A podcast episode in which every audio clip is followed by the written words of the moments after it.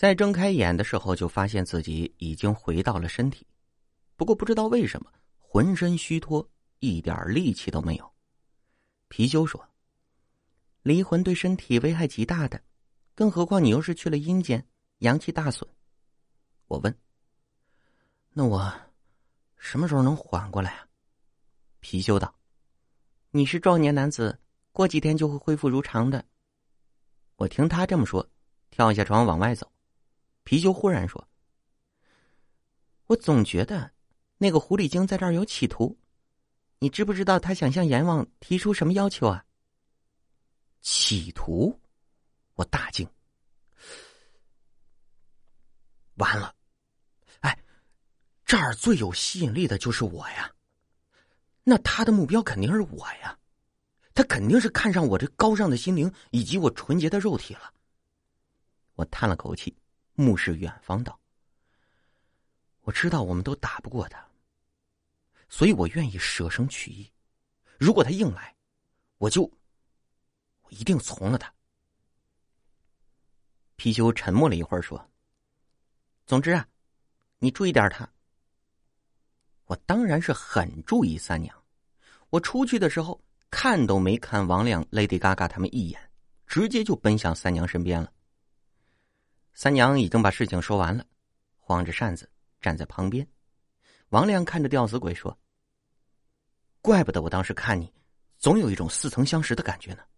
原来你跟我前世就已经注定有姻缘啊！”吊死鬼捂着脸：“所以呀，我当初觉得你就是宝缘。”王亮叹了口气：“可惜啊，你没有转世，否则我们说不定还能再续前缘呢。”吊死鬼问：“你不嫌弃我大舌头啊？”王亮说：“刚开始是有点不习惯，但是后来看呢看呢，也就习惯了。看久了觉得挺与众不同，挺时尚的，很潮。我觉得王亮自从看到我裤子上的乌龟以后，审美观已经发生了巨大的改变，品味提升的是真快呀。”吊死鬼听了以后，热泪盈眶，抹着眼睛道：“那，那我投胎以后，亮还是大舌头，你愿意吊好吗？”王良说：“我愿意。”这俩人就你看着我，我看着你，那表情神态都说明两个人已经是王八看绿豆，对上眼儿了。可是这辈子他们是没什么戏了。他现在马上投胎，也得比王亮小二十多岁了。前世缘，今生相见，却没法在一起。云美在旁边抹着眼泪说：“可是，却依然不离不弃，真是太感人了。”Lady Gaga 哇的一声哭出来，连声道：“太感人了，太感人了。”我本来心里就有些唏嘘，我一看 Lady Gaga 扯着我衣服的手，我就更伤心了。这都干什么呢？三娘笑着说：“投胎是好事儿，怎么搞得这么伤感呢？”我说：“没错啊，哭什么哭啊？这是好事儿啊！”孔婷，快看看你的牌子，什么时候投胎啊？别耽搁了。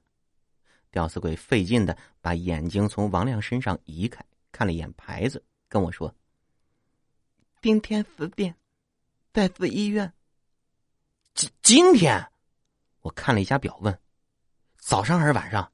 要是早上，现在快到点儿了。他想了想，说：“不是早上。”我说：“那咱们赶紧准备吧，早点过去吧，别耽搁了。”好。云美哭的声都变了，跟吊死鬼二代一样。我看他哭的都要晕过去了，我说：“那个什么，你就别去了啊，我们去吧。”云美抓着吊死鬼的手说：“妹妹，就算你投胎了，你也一定要记着我呀。”吊死鬼连连点头。我们这才动身去村口等了一辆公共汽车，几个人一块坐上去。小二楼离着市医院还有点距离，我们颠吧颠吧。倒了好几趟车，等到那儿的时候，已经是大中午了。中午正是阳气最盛、阳光最强烈的时候。我们一进医院的门，却是一阵冷风。医院这地方啊，最神奇，就算没空调、没电扇，大夏天的也是冰冰爽、透心凉。像我原来贴一些特殊小广告，我就喜欢往医院旁边凑。有针对性，效果特别好，而且热了就往医院里面钻，方便。不过呢，自打从老王跟那女人头的纠纷过后，医院相关的业务我都推了，这让我损失了不少客户。我现在跟以往可不一样了，原来眼神不好，我看不见，现在我这视力提高了，一踏进医院，我就看见到处飘着穿着住院服的鬼魂。吊死鬼要投胎的那家姓方，住在三零五特级病房。整个病房就一个人。我们过去的时候，正好有个男人从病房里出来，扶着门说：“我出去一下，给你买点吃的，一会儿就回来。要是觉着不舒服，你马上摁铃找护士。”我走过去探头一看，里面有一个大肚子女人正躺在床上看电视呢。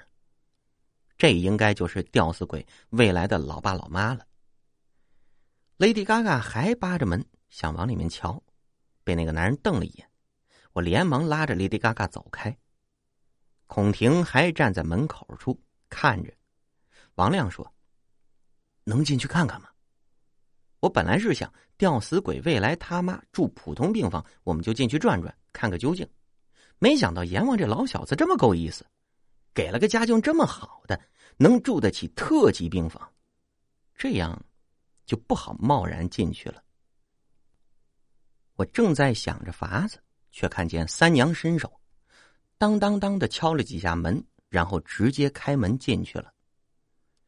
雷迪嘎嘎屁颠屁颠的跟在后面，我和王亮看的是目瞪口呆，连忙跟进去。我伸手拉三娘，低声说：“哎，这儿不能随便进。”三娘却张口说道：“嫂子，您怎么样啊？”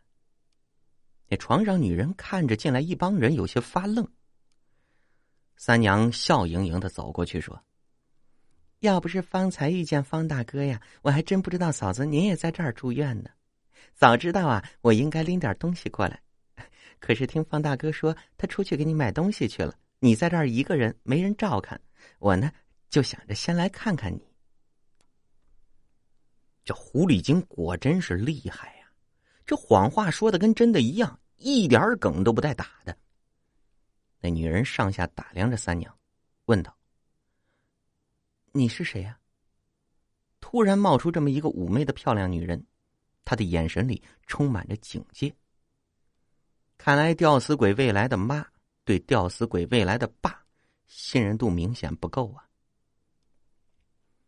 方大哥，那是我上学时候的学长，我们都好久没见了，也怪不得他没跟你说过我呢。三娘笑着挽起我胳膊，当初我跟我家这口子就是方大哥介绍认识的，要不是碰巧来医院呢，我还真不知道嫂子你都快生了。嫂子这么漂亮，生的孩子一定也好看的很。听到有人夸还未出世的孩子。吊死鬼未来的妈幸福的摸着自己肚子，笑着说：“他们都说，可能是个女孩。”三娘说：“女孩好啊，又贴心又知道疼人，还不淘气。”王亮很是欣慰的低声说道：“他们以后一定会对孔婷好的。”吊死鬼站在床边，一句话也不说，就那么定定的看着那个女人的肚子。我低声问：“那男人不知道什么时候回来，咱们走吧。”吊死鬼说：“哦，娘，再看一会儿。”三娘嘴就跟抹了蜜似的，几句话说的吊死鬼未来的妈笑的脸都舒展开了，客气的问：“你们来医院干什么呀？别光顾着看我呀，耽误你们的事儿了。”“没事儿，没事儿。”三娘看我们一眼。我在这儿陪嫂子，那你们先出去吧。然后低声跟我说：“你们先看着点儿，要是那个男的回来，给我手机上打个电话，我就跟孔婷出来。